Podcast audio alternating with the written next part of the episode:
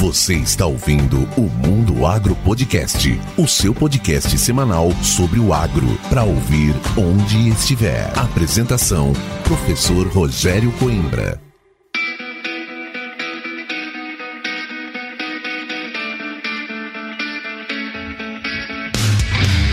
Começa agora mais um episódio do Mundo Agro Podcast, o seu podcast semanal sobre o agro para ouvir onde estiver e quando quiser. E no episódio de hoje eu trago o Efraim Santana, professor Efraim Santana, um cara muito bacana que eu tive a honra de conhecer esse ano num evento que nós participamos juntos lá em São Paulo, no Expert TS BASF, e lá eu já fiz o convite para ele, fiquei sabendo que ele é ouvinte do Mundo Agro Podcast, ganhou uns adesivos lá do podcast, né, Efraim? E hoje ele está aqui falando diretamente do Tocantins, Professor Efraim é especialista em proteção de plantas, entomologista. Ele vai contar um pouquinho para a gente da história dele ligada ao agronegócio e também sobre a agricultura no Tocantins. Ele é professor na Unitins, na Universidade Estadual do Tocantins e fica ali em Palmas, ele mora entre Palmas e Porto Nacional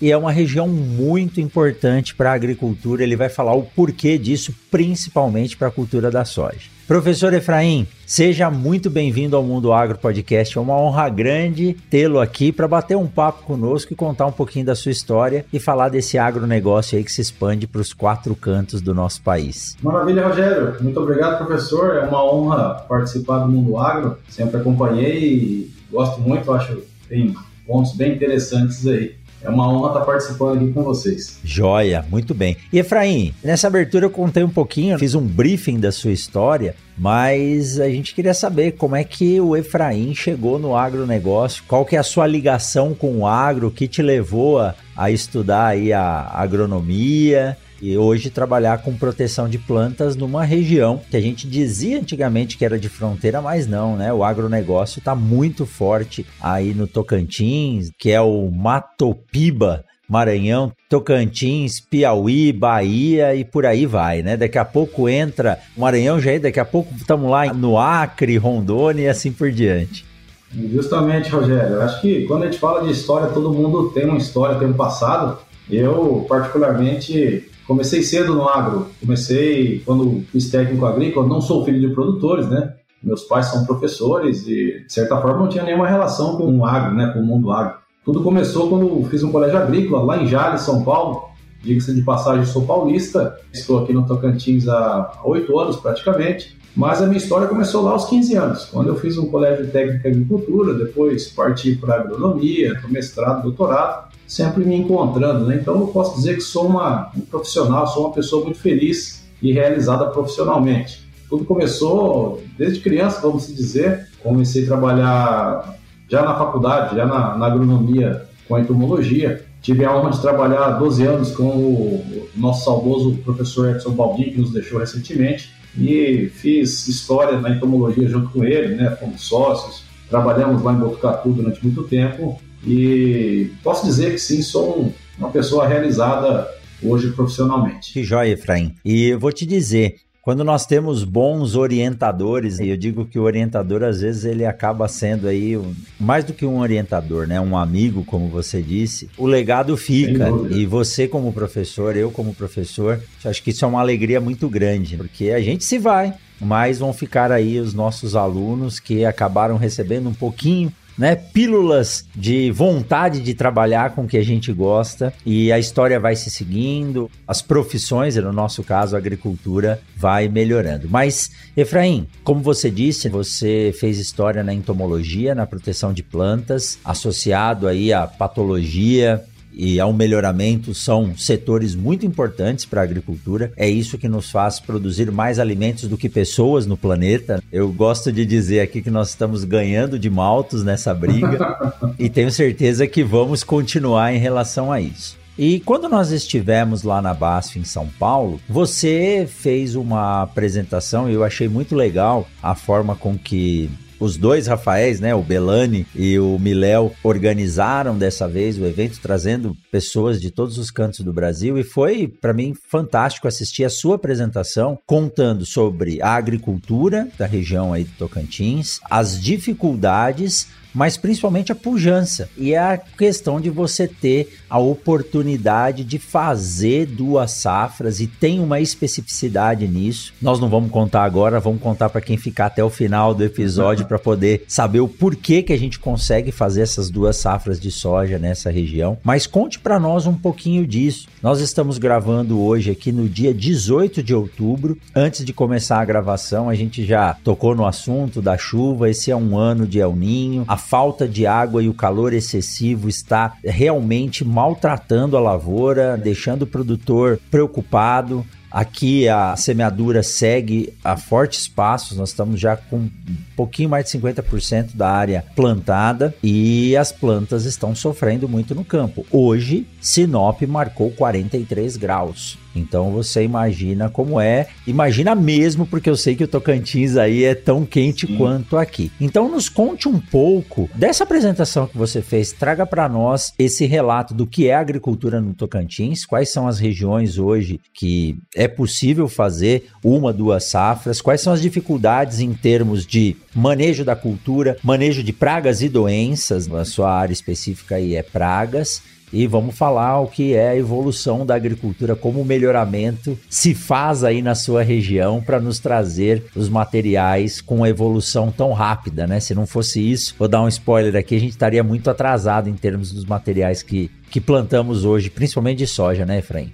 Justamente, Rogério. Eu posso dizer que nesse curto espaço de tempo eu estou aqui no Tocantins, eu vi muita coisa mudar. Eu me lembro quando cheguei aqui em 2016, né, cheguei pela universidade, né, quando me tornei professor, e acompanhei, de certa forma, o crescimento, principalmente da sojicultura. A gente tinha aqui no Tocantins, né, claro, sempre tem os produtores mais antenados, aqueles mais dispostos a experimentar e entender né, situações locais, mas a grande questão aqui, diga-se de passagem, que muito do que se realizava era simplesmente uma cópia de manejos do Sudeste, do Centro-Oeste e, e, até do Sul. Então, o Tocantins avançou muito nisso, Rogério, quando a gente fala de manejo, né, de tecnologias próprias, né, entender o que acontece aqui. Agora há pouco você comentou a respeito do clima. Historicamente, nós temos aqui um clima muito quente. Tanto é que muitas, se não todas, né, as empresas de melhoramento têm unidades aqui na região. Então, por esse clima ser homogêneo, né, um clima quente durante, durante o ano todo, isso possibilita o, o trabalho de cruzamento de materiais, desenvolvimento de materiais, e nisso nós temos avançado muito. Avançamos bastante na questão de desenvolver materiais próprios, tecnologias próprias e até manejos apropriados para a situação local, quando a gente chama aí a parte da fitossanidade. Realidade do Tocantins hoje, como foi colocado, nós temos, acredito que seja a única excepcionalidade no Brasil, uma área de, de produção de várzea. Então, na região ocidental, praticamente divisa com Mato Grosso ali, existe uma bacia, né, a bacia hidrográfica do Rio Formoso, Rogério, onde nós temos um desnível mínimo, né, são mais de 40 quilômetros, né, então é um platô praticamente, onde se pratica a sojicultura para produção de sementes, na entre-safra, por subirrigação, então não tem aquele problema da ferrugem asiática. Essa planície também possibilita né, o cultivo de arroz, e hoje o Tocantins se consagrou como o terceiro maior produtor de arroz no Brasil, justamente pela possibilidade de cultivo nessas áreas, né, de inundação de, dos tabuleiros. É claro que isso tudo, essa particularidade, também traz problemas próprios. Né? Então, problemas associados com pragas, doenças, e isso deve ser levado em consideração. Então, assim, de certa forma, posso dizer que eu vi muita coisa nesse curto espaço de tempo, nesses oito anos, eu vi muita coisa mudar e as coisas acontecem de forma extremamente acelerada, né? Você dorme e no outro dia, quando acorda, já tem muita coisa nova. Efraim, essa região, você está falando da região de Formoso do Araguaia e acho que Lagoa da Confusão também, Isso. é uma região, como você citou, em que há um, uma sistematização de uma várzea, de uma área alagadiça. Se eu não me engano, são 20 mil hectares, é isso? Rogério, eu não sei em exatidão a quantidade de hectares, mas é um platô né, que acompanha toda a bacia do Rio Formoso. E eu sei que ela tem aproximadamente 40 quilômetros, com um desvio mínimo, se não me engano, de 50 centímetros. Então, imagine, é um, tabuleiro. Então, houve a possibilidade de fazer a sistematização dessa área. Os canais são grandes, eu nunca estive aí. Espero que no ano que vem eu consiga participar de algumas rodadas das empresas de melhoramento. Não pude ir, não por falta de convite, mas por tempo. E são canais grandes que permitem você fazer tanto a irrigação por inundação como irrigação por subsuperfície. Então, quando a gente fala em duas safras ou plantar a soja no período em que na maioria das regiões nós estamos no vazio sanitário, ele é permitido aí porque não há molhamento da folha, né, Efraim? O molhamento, a irrigação é, é por baixo, né? É por baixo. É um cultivo regulamentado né, pela Agência de Defesa, né? até porque o, pelos trabalhos feitos, Rogério, se mostra que o risco né, de desenvolvimento de ferrugem dentro desse período é mínimo. Então, ocorre o bombeamento da água do rio, essa água acaba inundando os canais, essa água vai percolar e é subirrigada. Então não tem um molhamento foliar, o que diminui muito a ocorrência de, de ferrugem asiática, que é o grande, a grande questão né, do, do vazio sanitário de soja. Então, se nós pegarmos até dia 20, então a colheita é permitida até dia 20 de setembro aqui na região. Então, em agosto aí nós temos soja em pleno enchimento de vagem, indo para a senescência e é uma coisa única, e que tem que ser conhecido, tem que ser difundido. Diga de passagem, Rogério, só para questões de números, toda essa semente de soja produzida aqui representa em torno de 8 a 10% de toda a semente de soja do Brasil. É a semente que vai abastecer principalmente os estados aqui do Mato Piba e do próprio Tocantins. Então são sementes novas, né? acaba de ser colhida, passa pelo processamento, pela peneira, dos tratamentos e já vai direto para o produtor, não tem armazenamento dessa semente. Essa seria a condição ideal. Infelizmente, nós não temos como fazer isso em todo o país, mas e para quem está nos ouvindo falar mais 10% só, isso não atende nada. É importante lembrar que essa região é uma região muito em destaque para o melhoramento das culturas. Por quê? Porque nós conseguimos fazer duas safras num ano. Então, isso acelera a seleção dos materiais e se nós não tivéssemos essa região, nós estaríamos alguns anos atrasados aí para conseguir lançar novos materiais. Mas quando você diz colher a semente até dia 26 de setembro. 20, 20 de setembro. 20 de setembro. 20 de setembro. 20 de setembro é o, é o limite. O vazio sanitário termina dia 15 aqui, então você está plantando aqui e a semente está sendo colhida aí. Quer dizer, time zero de armazenamento. É isso que a gente precisa. E muitas vezes falam, poxa, as sementes que vêm da Lagoa da Confusão são esverdeadas. E a gente sabe, a temperatura aí é alta, porque a, altitude é baixa. E, mas mesmo assim, a semente esverdeada, o problema dela é o armazenamento. Se passou no controle de qualidade e não vai ter armazenamento, pode plantar. Então, essa é uma região realmente de destaque. É importante saber que isso aí existe e valorizar e preservar essa região para o melhoramento das culturas.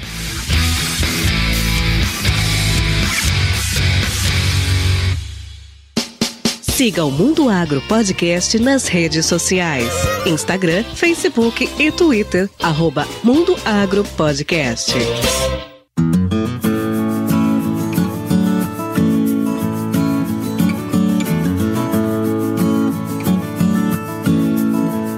Mas Efraim, contando aí, né, onde você tá e qual é o destaque dessa região, vamos falar para os problemas e para a evolução dos problemas ligados a insetos e plantas. Nós fizemos uma rodada na última semana, que foi a primeira expedição da germinação, um projeto que a gente desenvolveu junto aqui ao projeto de extensão que nós temos, para passar em algumas. Pro... Acompanhei. A... Acompanhou aí pelo Instagram, né? Nossa. E pelo laboratório, pelo GPCIDES. E nós fomos em algumas áreas visitar as propriedades. E uma das conversas que mais foi dita com os produtores é a mudança do perfil de pragas na cultura da soja. Um dos meus alunos bateu numa planta e falou: ah, e a mosca branca? Eu falei, ah, a mosca branca hoje nem. A gente nem, nem se preocupa tanto. Quando eu cheguei no Mato Grosso era um problema sério. Diz que você matava a mosca branca na lavoura que estava no carreador, estava só esperando para entrar. E aí a gente vê algumas mudanças no perfil dessas pragas sugadores, mesmo as lagartas. E nessa região que você tá, isso ocorre dessa forma também? E aí eu faço a pergunta que é a pergunta do advogado do diabo, né? E essas culturas plantadas em subsequência com o mesmo nicho de alimentação dos insetos, isso favorece uma ponte verde? Vocês têm mais dificuldades aí? Rogério, é, vários pontos aí para a gente pegar uns ganchos. É, nem tudo são rosas, infelizmente, né? A gente sabe que temos é. particularidades positivas, também temos problemas locais. Essa questão de uma ponte verde já é um, um, ponto levantado e bem debatido. Se por um lado isso favorece o melhoramento, favorece a, a oferta de sementes no, no país, por outro, também tem muita gente incomodada, né? É um alvo de constantes disputas aí, né? Essa questão de produção na Várzea Tocantinense. A questão é que a gente sempre é pautado muito pela ciência, né, Rogério? Então, para qualquer informação, a gente deve ser pautado, nós como profissionais, como professores, devemos pautar sempre pela ciência, pelas publicações. E o que eu posso afirmar é que ainda falta muita coisa a ser realizada, né? Tem muito gargalo aí para ser estudado, para ser respondido. Sem sombra de dúvidas, tem uma influência direta e indireta, né? A questão fitossanitária, não só de pragas, mas também na questão de doenças. Se nós pegarmos o histórico dessas áreas alagadas, tem um histórico de alta umidade durante o ano todo, muita matéria orgânica, isso já cria um patossistema aí favorável, principalmente para o coletório. Então, Puxando aí o problema para a região local, nós temos observado sim. Né? Então, lá na Samveg, onde eu atuo lá como pesquisador também, é uma empresa privada, nós temos analisado alguns lotes de sementes e a gente tem constatado né, coletótipo, coletótipo truncado, que são os grandes causadores aí de antracnose. E isso, de certa forma, tem sido negligenciado aqui no Tocantins. O produtor não se atenta, né, ele acaba focando mais em algumas doenças mais comuns ou mais conhecidas, como mancha-alva, e acaba deixando a, questão de antracnose de lado. Então, sim, nós sabemos que esse papo sistema favorece né, o, coletótipo, né, os grupos dos coletótipos, que não é só uma espécie, né, são várias causadores. E outra questão também, Rogério, que eu acho que vale a pena ser pontuado aí, é a questão das diferentes grupos genéticos dentro de coletótipo truncado. Então tem sido observado e falta muito trabalho ainda, né? falta muita investigação, mas o que se percebe é que existem diferentes grupos geneticamente distintos que não se cruzam, né? então de alguma forma esse fungo chegou à lavoura, chegou à fazenda, não sei como, se foi semente, né, implemento,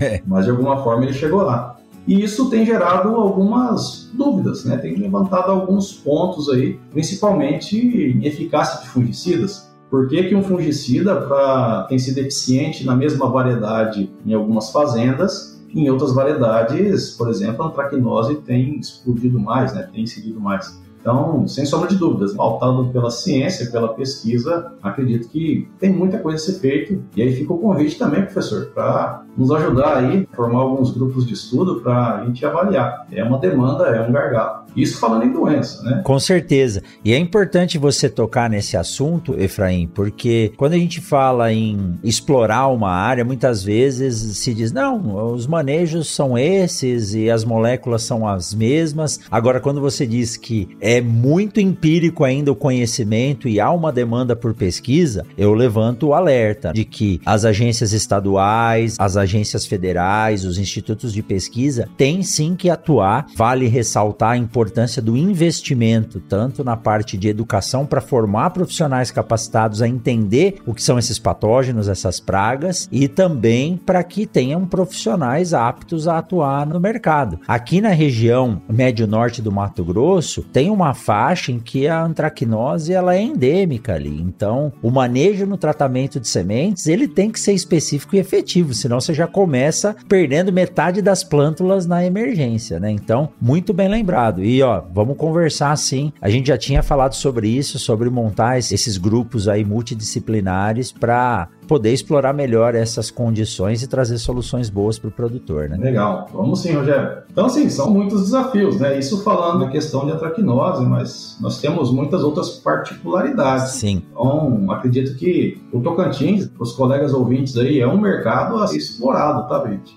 Então, tem vaga, tem... É um mercado em plena expansão. Venham para o Tocantins, né? Venham atuar, porque tem muita coisa a ser feita aqui. A questão de pragas, né, Rogério? Também tem uma grande particularidade. Nas duas últimas safras, nós tivemos aí, por exemplo, explosões populacionais de crisomerídeos, né, desfolhadores, vaquinhas. Então, tanto a serotoma quanto a diabrótica causou muita perda, tanto desfolha e até ataque né, da, daquelas vagens do ponteiro, as últimas vagens a serem enchidas. E, de certa forma, isso está correlacionado com o clima. A gente sabe que Estima-se que para cada adulto de vaquinha na, observado na parte aérea, tenham até 10 larvas ali no sistema radicular. Então é um processo contínuo né, de, de multiplicação. A gente sabe também que o clima favorece, épocas quentes e secas favorecem esses grupos de desfolhadores e pelas previsões, até pela previsão de, do, do INEMET, do Instituto Nacional de Meteorologia, elas não são das mais favoráveis, né? Então, pelo que nós temos acompanhado nas palestras, né, nas, nas previsões meteorológicas, em janeiro, provavelmente, eu preferia não estar tá falando isso, mas provavelmente teremos períodos de veranico, o que vai favorecer essas pragas que anteriormente eram consideradas secundárias e hoje já se consagraram aqui problema sério no estado. De certa forma, no, no do Cerrado em geral, né? Com certeza. Efraim, eu quero aproveitar esse gancho, principalmente dessa praga, e fazer duas perguntas para você. Eu lembro da época de graduação que se falava que o dano por vaquinha, principalmente em culturas como a soja, não era um dano a ser considerado, uma redução. Aí eu não lembro, você pode me atualizar em relação a isso, mas se eu não me engano, era um dano de até 20% da folha. Não causaria prejuízos, né? Eu não sei se era menos, mas eu lembro do professor dizendo: olha, a vaquinha com o manejo que tem dos inseticidas, o que ela vai causar desfolha não é problema. Segundo, você não é o primeiro que me fala de aumentos populacionais expressivos dos crisomelídeos. E aí vem a pergunta: isso está ligado a tecnologias do controle de lagartas que fizeram com que o agricultor ou o produtor reduzisse a utilização de inseticidas e isso fez com que pragas que não fossem alvo para esses inseticidas ou das biotecnologias que controlam lagarta fizessem a população delas aumentar? Rogério, acredito que tem uma relação direta, sim, como disse. Antes da gente falar de um nível de dano, né, ou de um nível populacional capaz de reduzir uma produtividade ou gerar um dano econômico, nós temos que considerar também uma resistência, resistência genotípica. Cada material vai se comportar de uma forma e cada material vai apresentar uma resistência, uma tolerância, um grau de tolerância diferente. Então, primeiramente, sabendo que tem se tornado uma praga constante, nós precisaríamos primeiramente fazer um trabalho, aquele trabalho, né, o dever de casa, trabalhar com os materiais, ver quais são os mais resistentes, mais precisos, até para poder indicar. Diga-se de passagem, não sou consultor, tá, Rogério? Eu trabalho, me restringo na pesquisa, não trabalho com consultoria, mas eu vejo que é uma possibilidade, né? Iniciar uma, uma sugestão, iniciar um manejo sugerindo materiais né, mais promissores, não só na produtividade, questão de ciclo, mas também na tolerância a pragas. E aí a gente pode abrir para diversas outras pragas, diversas outras espécies. Em questão do aumento em decorrência da diminuição das aplicações para manejo de lagartas, né, por causa das tecnologias BTs, também certamente tem uma ação direta. Vaquinha, eu me lembro na época de graduação, sempre que a gente plantava os ensaios, ou montava alguma arinha de soja, ela sempre atacava, sempre foi uma praga presente, desde a germinação, atacando as primeiras folhas, cotiledonares, mas também, Rogério, a gente percebia que era uma praga de fácil manejo. Qualquer piretroide ali já dizimava e já resolvia o problema rapidamente. O que nós temos percebido hoje são populações, acredito eu, tolerantes a esses grupos químicos. Então a dificuldade tem aumentado, não só em função da entrada dessas tecnologias BTs, mas também pelo desenvolvimento, pelo possível desenvolvimento. É claro que isso tem que ser validado, mas pelo desenvolvimento de tolerância às moléculas que estão no mercado. A gente sabe que o produtor, quando conhece um produto pela primeira vez, acaba gostando tanto que fica usando ele 5, 6, 7 anos seguidos, até tornar aquelas populações tolerantes. E a, tolerância, né, a resistência da praga à molécula, é regional. Quando não manejada regionalmente, a tendência é expandir para as demais regiões vizinhas. Então, eu acredito que são uma soma de fatores, Rogério. É um, não dá para a gente focar num, num, problema só. A gente tem que olhar de uma forma mais holística, né? olhar o problema como um todo e ver onde é que dá para atuar, para bater esse manejo. É, e aí fica o recado aqui de fazer a rotação das moléculas para não causar essa resistência. A gente está dizendo em dar a oportunidade da variabilidade genética ocorrer entre as pragas para que as moléculas continuem ativas aí por mais tempo. Esse é o recado que a gente tem que passar. Além dessa Efraim, o que mais que você tem aí para nos trazer? Nossa, Rogério, eu acho que a gente Conversaria uma noite aqui, encheria uma mão né, de, de, problemas. Vamos às principais, então, né? Bom, a expectativa, né? Acredito, eu falando aqui com o professor Efraim, acredito que nós teremos surtos de mosca branca em janeiro, em virtude aí dos beradicos que se projetam, que estão previstos. A gente sabe que são extremamente favoráveis à mosca branca. E aí, quando a gente fala de mosca branca, nós temos um grande problema associado a essa espécie, né, a Bemisia tabassa. Recentemente, nós... Recentemente não, né, há, umas 5, 6 safras aí, a gente já tem constatado novas raças. Então, a raça Q, que entrou recentemente no Brasil, a mosca branca do Mediterrâneo, e historicamente ela já chegou aqui com resistência a nicotinoides. Então, a gente tem observado que as moléculas não estão apresentando eficácia, seja no biótipo B, ou seja, nessa nova raça, né, na raça Q. Então, além do surto esperado, tem essa questão né, da dificuldade de manejo, que provavelmente vai pegar todo mundo de surpresa. E temos também um, uma questão, quando a gente fala de pragas, Rogério, não chega a ser, não é um inseto, né, é um miliápoda, nós temos uma característica particular aqui no estado. Então, existe um, um miliápoda chamado Scutigerella imaculata, é um sínfilo de hábito no solo ali, que tem causado grandes problemas, principalmente no milho. A gente acredita que estamos fazendo os primeiros trabalhos, né, os trabalhos prévios, para entender o comportamento e o porquê que ele explode a população lá no milho safrinha. E um gancho aí, né, Rogério? Esse atraso nas chuvas, não sei nem se teremos milho safrinha esse ano aqui, mas é uma praga que vem causando dor de cabeça também. Essa praga em particular, né, há duas safras atrás a gente já ouvia relatos no sul do Pará e agora temos acompanhado algumas áreas aqui na região norte e centro do Tocantins, principalmente áreas de cascalho, plentita, que têm incidido mais essa praga e principalmente no milho safrinho. Então, assim, não é uma praga ainda distribuída, mas a gente percebe que ela está descendo, ela está causando dor de cabeça, está causando prejuízo e para piorar a questão, ou para melhorar, né, para abrir brechas para pesquisa, não temos ainda produtos né, indicados oficialmente para o manejo dessa praga. Então fica aí também uma possibilidade no tratamento de semente, atuar no tratamento de semente para proteger a, a plântula ali na fase mais suscetível, né, na fase de desenvolvimento. Só repete pra gente aí qual que é o nome, qual que é a espécie e ele, eu lembro na sua apresentação, ele parece como se fosse uma pequena lacraia e é visto, né, a olho nu, né? Isso. né? E eu lembro que até um pesquisador comentou lá, olha, tinha gente falando que tava vendo nematóide no solo, não era um nematóide, não dava para ver. É essa praga. Sínfilo, você disse? É um sínfilo, né? Ele é um, é um primo da lacraia, né? É um primo da lacraia. É um, é um, parente próximo ali, né? Um, da lacraia. É um inseto pequeno, tá, Rogério? Em torno de meio a um centímetro, bem esbranquiçado, e ele é observado andando no cascalho. Então, não foi constatado ainda esse, pelo menos desconheço, né, não chegou até a gente, a ocorrência em áreas mais arenosas. Ele é especificamente em áreas de cascalho, onde tem muito cascalho. E é uma característica aqui de algumas áreas. O nome da espécie é Scutigerella imaculata.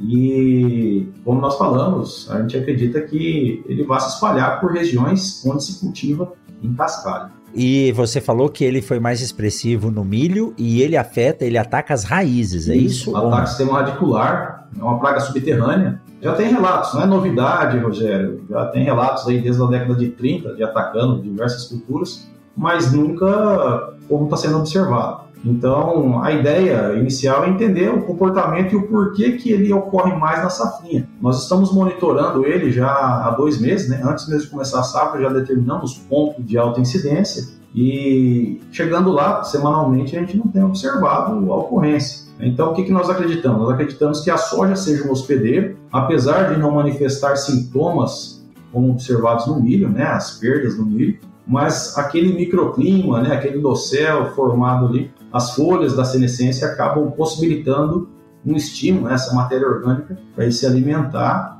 e lá no milho safrinha já está com a população capaz de causar é, danos expressivos. É interessante que o cas... ele se expressa mais no cascalho, talvez por ter mais espaços para que ele possa se abrigar. E na planta, quais são os sintomas? Ah, no cascalho, a gente acredita que seja essa questão mesmo, Rogério. É a maior facilidade, né? Aqueles espaços ali entre as, as pedrinhas, né? A pintita, possibilitam um melhor deslocamento. Os sintomas são sintomas em reboleira, não é em área total, são sintomas em reboleira, onde a gente percebe plantas dominadas. Então você vê uma planta que atrasa o desenvolvimento, com o passar do tempo se tornam amareladas e por estar com o sistema radicular limitado, consumido, ela perde aquela resistência física, então ela se destaca facilmente. Você puxa a planta de milho e ela se destaca facilmente do solo. Então essa é a característica principal. Então talvez por isso as reboleiras, agora para a parte técnica, ela possa se assemelhar a sintomas de plantas com altos índices de nematóides, né? Que uh, ocorrem reboleiras, deprime a planta, torna ela raquítica e muitas vezes com essas clorosas. Os desafios são grandes, eu juro para você que eu não conhecia essa praga e vi na sua apresentação lá em São Paulo. E os microsugadores, isso tem se destacado aí como aqui também? Eu estou falando de tripes, pouco de cigarrinha. Você tem também essas ocorrências nessa região, professor Efraim?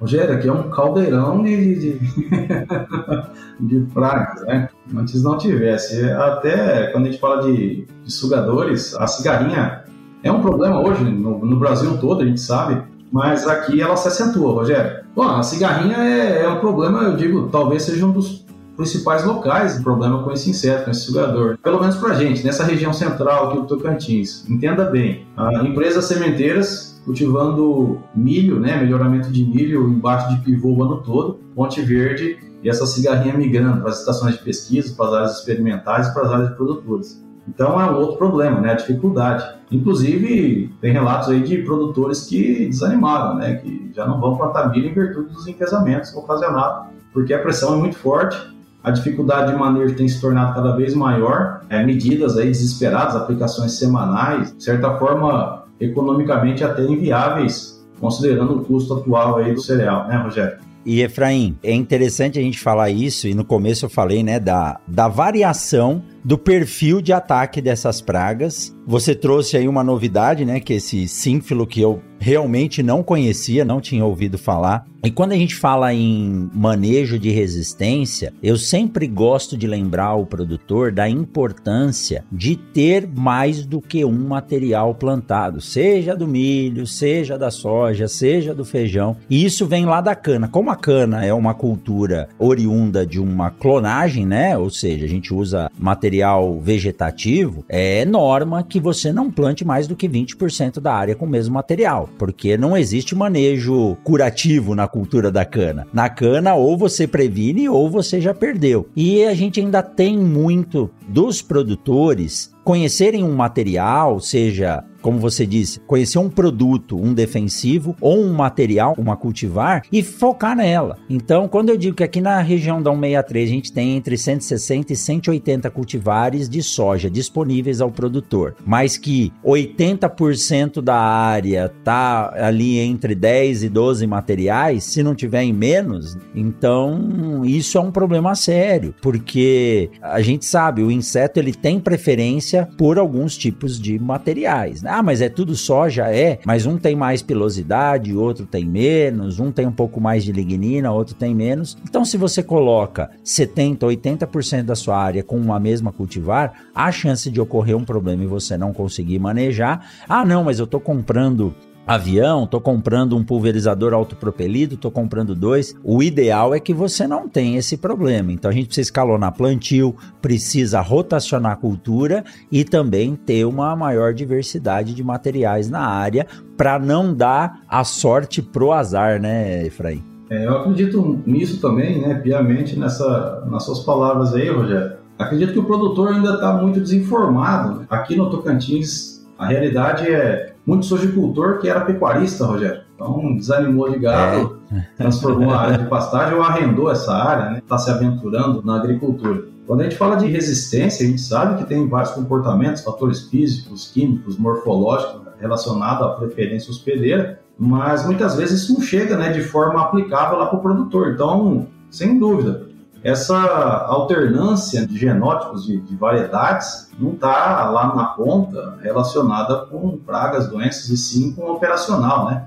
plantar um material mais precoce, outro mais tardio para conseguir fazer operacional, principalmente colheita. Então, é uma outra possibilidade. São trabalhos relativamente simples e, rápidos, de serem executados. As universidades estão de portas abertas para trabalhar isso na forma de TCC, mestrado, tese, doutorado. E acredito que falta né, esse link lá da ponta com a pesquisa, com a universidade, e de certa forma a solução está aí, né? Tá a faca e o queijo na mão basta a gente cortar e, e, mastigar. Por isso que eu também gosto de sempre recomendar que o produtor tenha uma área de, de teste dentro da propriedade e receba aí um bag de cada material para plantar. Não precisa plantar um saquinho só, né? Parar a semeadora, enche lá com um bag e as empresas fazem isso, tanto os obtentores quanto os multiplicadores. E aí puxando um pouco para minha área, lógico, é um bom tratamento de sementes já ajuda muito nesse processo, porque aí você tem plantas bem formadas, plântulas bem formadas, dando origem a plantas com mais capacidade produtiva e mais homogêneas. Mas é isso aí, mas é isso aí. Efraim, e quando você fala que a gente tem que trazer mais a universidade para o campo e o campo para a universidade, isso vale reforçar. Os estudantes estão aí, tem muita coisa que a universidade pode fazer e, como você acabou de dizer, a gente acha que já tem experiência e que o que a gente conhece é aplicável em todas as regiões do Brasil. O Brasil é uma colcha de retalhos quando se fala de agricultura. Então, de uma fazenda para outra, a distância de um carreador pode fazer diferença. Então, a gente tem que pesquisar cada vez de forma mais precisa. Aí vem a fala, agricultura de precisão não precisa de equipamento, de GPS ou de nada. Basta você diminuir o seu quadrante de avaliação dentro da propriedade, você já está fazendo uma agricultura de precisão, né? Justamente, né, Rogério? A gente tem acompanhado isso aí na questão da fertilidade, né? As, as, os mapeamentos, aplicação taxa multivariável que falta aí talvez é estender isso para a fitossanidade, né? Dar um tratamento específico, diferenciado para cada talhão da lavoura, né? Cada tipo de solo, né? Anteriormente aí nós comentamos, né? Solos de cascalho tem particularidades, né? Quando comparado a outros tipos. Então é, é isso, é, é tratar de, de, forma especial cada pedacinho ali na, na fazenda, né? Saber o que pode afetar e como solucionar aquilo, como evitar. Evitando se tem menores gastos. Com certeza, com certeza.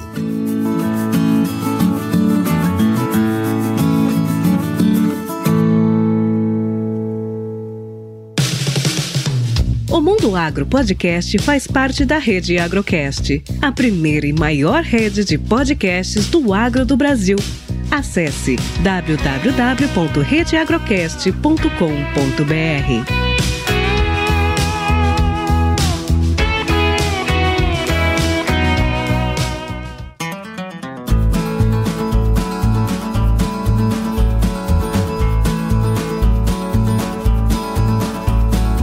É isso aí grande professor Efraim, diretamente do Tocantins, trazendo aí um pouco das informações. A gente acha que lá é mais fácil do que cá e a gente vê que não é, né? Quando você fala que aqui é um verdadeiro caldeirão, então todos os lugares têm as suas peculiaridades e os desafios a serem enfrentados. Ainda bem que os produtores são resilientes e quando você diz também que os pecuaristas estão vindo para a agricultura, isso é uma boa informação, porque o pecuarista ele quer aprender e começar direito, então isso ajuda a agricultura crescer cada vez mais. E o importante é que ele não abandone o boi, não, né? Que ele plante lá a soja, o milho junto com a braquiária e faça três aí a quatro safras por ano. Muito legal, Efraim. Muito bom bater um papo com você. Esse é o primeiro de outros papos que nós temos para fazer aí pela frente. Fica o convite para quando você vier ao Mato Grosso visitar aqui a UFMT em Sinop. Se possível, o ano que vem também vamos marcar de passar por aí e conhecer essa, essa região aí próxima a Palmas e quem sabe irmos juntos para Formoso, Lagoa da Confusão. E vou deixar aqui na descrição do podcast o seu Instagram, o seu contato para quem estiver indo aí para a região ou quiser desenvolver alguma pesquisa que possa entrar em contato com você. Muito obrigado, viu, Efraim? Super bate-papo. Rogério, é uma satisfação imensa participar do Mundo Agro, né? Poder apresentar um pouquinho da, da nossa realidade aqui. Prazer conhecê-lo, nos conhecemos esse ano, espero reencontrar em breve aí nos eventos. Quando tiver oportunidade, vou retornar ao Mato Grosso sim, tá? E aparecendo aqui pelo Tocantins, deixe-nos saber. Vai ser um prazer visitar essas áreas contigo, né? mostrar um pouquinho da, da nossa agricultura, tão dinâmica e tão diferenciada aí em alguns pontos. Tá? Mais uma vez, Rogério, muito obrigado mesmo. É uma satisfação imensa participar aí do Mundo Agro. Espero poder ter colaborado com vocês e fico à disposição aqui, tanto na Ação VEG Pesquisa, quanto na Uniteams, as portas estão sempre abertas. Com certeza colaborou e vai vir aqui para falar mais coisas. O que eu desejo a você, Efraim, é uma boa safra. Mande um abraço para os agricultores aí da região. Esse ano é um ano difícil, nós vamos ter que ligar, lidar com essas variações ambientais, mas também é um ano de muito aprendizado, na dificuldade que a gente aprende e evolui. Então, vamos aproveitar para ver esse espaço amostral aí e evoluir com essa agricultura. Efraim, um forte abraço, obrigado por esse super bate-papo e a gente se encontra na próxima. E você que ficou com a gente até agora, saiba que na semana que vem tem mais um episódio do Mundo Agro Podcast. Efraim, forte abraço, boa safra e até mais. Tchau, tchau. grande abraço, Rogério.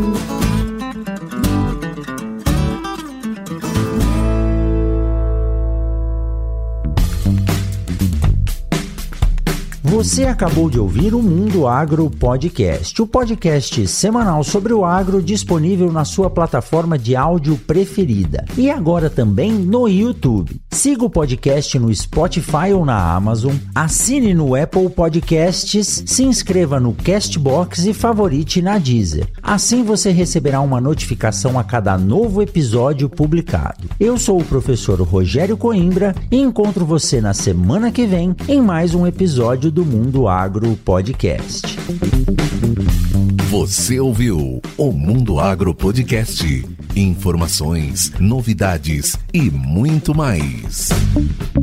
Esse episódio do Mundo Agro Podcast foi um oferecimento da Momesso. Momesso, excelência no tratamento de sementes do on-farm ao industrial.